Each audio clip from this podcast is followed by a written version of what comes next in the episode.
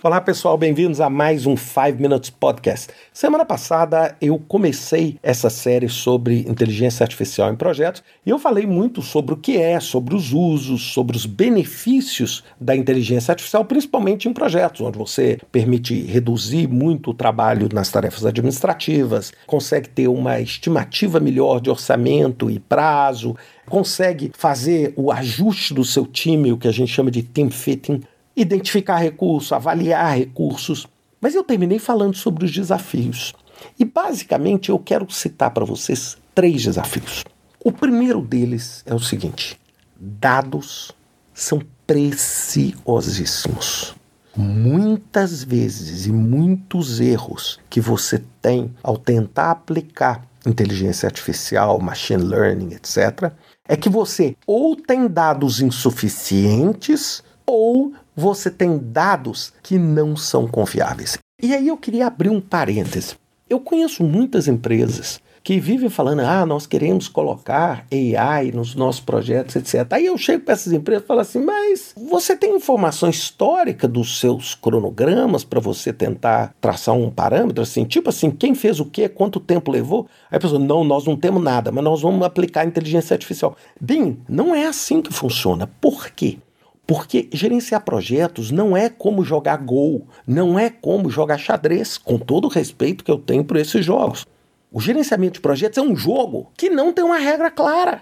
É, quando você joga xadrez, você tem o peão, o peão move daquela forma o jogo inteiro. Agora imagina um jogo de xadrez que o peão move desse jeito, aí depois de três casas ele move para outro lugar, depois de quatro jogadas o peão resolve ir embora e procurar outro tabuleiro para jogar porque ele pediu demissão. Então é muito, muito mais complexo você ter esses dados e dados confiáveis. Então, quando você, por exemplo, quer fazer um team fitting, você tem que ter uma quantidade de informação razoável sobre aquela equipe, sobre aquele tipo de trabalho, sobre parâmetros do trabalho, para quê? Para que os mecanismos de AI consigam traçar alguma analogia. Eles vão falar assim: olha, toda vez que muda isso, o resultado aumenta ou diminui. Toda vez que acontece isso, eu tenho um aumento no orçamento. Só que isso, gente, nós não estamos falando em uma amostra de cinco projetos, uma amostra de 20 projetos. Nós estamos falando numa amostra de centenas de milhares, ou preferencialmente centenas de milhões de projetos para fazer isso. Por que, que, por exemplo, é menos difícil, por favor, não estou dizendo que é eu, por exemplo, pegar e fazer um carro que dirige sozinho. Tem todas as complexidades da direção. Mas eu tenho parâmetros muito claros. O carro vai para frente, o carro anda aqui, o carro, quando tiver essa linha tracejada aqui, ele pode ultrapassar, não pode. Eu tenho detectores de obstáculo, eu tenho, e baseado nisso, eu construo um comportamento. Mesmo assim, nós temos problemas o tempo inteiro com carros autônomos que batem, que atropelam, que têm acidente. Da mesma forma, quando você conversa, por exemplo, com um assistente virtual, como o Siri, Alexa, etc. Você faz uma pergunta e muitas vezes eles não vão entender por causa do seu sotaque, a forma como você fala, etc. Agora imaginem num projeto onde você tem assim, o seu motorista é, entra em greve é, o, o, governo muda a regra e diz o seguinte: que você está andando hoje com linha pontilhada, pode ultrapassar, e depois ele chega e fala assim: não, mas é só se a linha for pontilhada verde. Ou seja, as regras mudam muito. O ambiente de projeto é um ambiente muito volátil. E isso dificulta demais você conseguir traçar esses parâmetros. Por exemplo, num jogo de Go ou num jogo de xadrez, você tem regras, cara, você não tem estratégias você tem estratégia, mas a regra é bem clara. Então, a partir do momento que você alimenta a regra e o computador começa a jogar contra ele ou contra mais, ele a cada jogada que ele faz, vamos dizer que não foi tão bem, ele aprende, ele aprende. Então ele tem uma capacidade de aprendizar, como por exemplo daquele AlphaGo, é gigantesco naquele filme AlphaGo, né, da DeepMind. Então é bastante claro. Agora, no ambiente de projeto isso não é tão simples. O segundo, os padrões de comportamento humano são extremamente complexos. A atividade criativa humana, a atividade de criação é muito complexa. É motivação. Como é que eu vou associar o seguinte? Poxa, aquela equipe produz desse jeito, Mas e se essa equipe está desmotivada?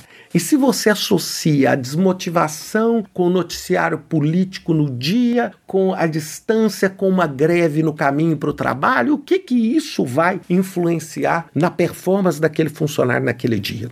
Então, os padrões de comportamento humano são muito mais complexos. Observem bem, gente, eu estou falando isso hoje, né? Eu não estou falando, pode ser que daqui a X anos alguém consiga criar algoritmos que sejam capazes de pegar. É, eu juro para vocês, 15 anos atrás, eu estaria maravilhado, absolutamente maravilhado, que existia a possibilidade de um carro dirigir sozinho.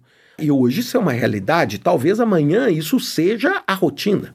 Mas o que eu estou colocando é o seguinte: esses padrões de comportamento humano são extremamente extremamente complexos de serem previstos.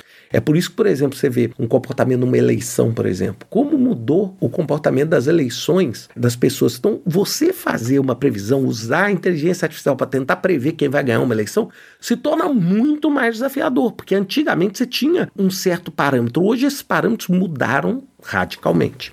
E o terceiro é que existe um aspecto ético.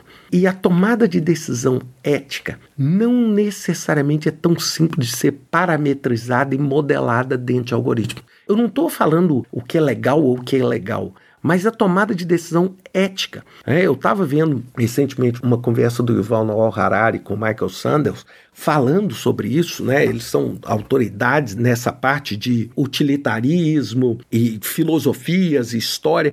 E eles falando o seguinte: será que um carro vai ter a capacidade de decidir, por exemplo, virar à direita e, vamos dizer, matar uma pessoa, ou virar à esquerda e seguir, ou seguir em frente e matar quatro? Como é que esse tipo de dilema ético vai acontecer? É, como é que, por exemplo, um cuidador, um robô cuidador, que se depara com duas pessoas que estão precisando de um atendimento imediato, como é que ele vai, esse robô, o que for, vai decidir quem vive ou quem morre? Qual vai ser a consequência desse dilema ético? Então, assim, tem muitas coisas que ainda são atividades humanas. Eu sou um admirador profundo de inteligência artificial. Eu acho que tem um mundo de coisas que eles podem fazer para nos ajudar tudo, mas ainda existe uma fronteira importantíssima que é ela. Eu ainda não vejo essa previsão de que a inteligência artificial chegue. E se ela chegar, é assim, nós vamos ter que tomar muito cuidado para entender o seguinte: quais vão ser as implicações éticas e morais de você ter, por exemplo, um, um AI pilotando um avião e tomando a decisão, num caso de um acidente, de qual casa ele vai cair em cima, é, imaginando que você é um habitante de uma dessas casas. Qual vai ser a casa? O que, que é o certo? Então, esses são dilemas que refletem na própria atividade humana, mas que na máquina são é, extremamente, eu ia falar impossíveis de serem mapeados, mas são extremamente difíceis. Mas eu acho essa área uma área fascinante e uma área que todos nós, gerente de projeto, Scrum Master, agilistas, temos que estar ciente, porque sem dúvida nenhuma, essa área vai ser uma área que vai impactar diretamente o trabalho que a gente faz em projetos e em produtos. Um grande abraço para vocês e até semana que vem com mais um 5 Minutes Podcast.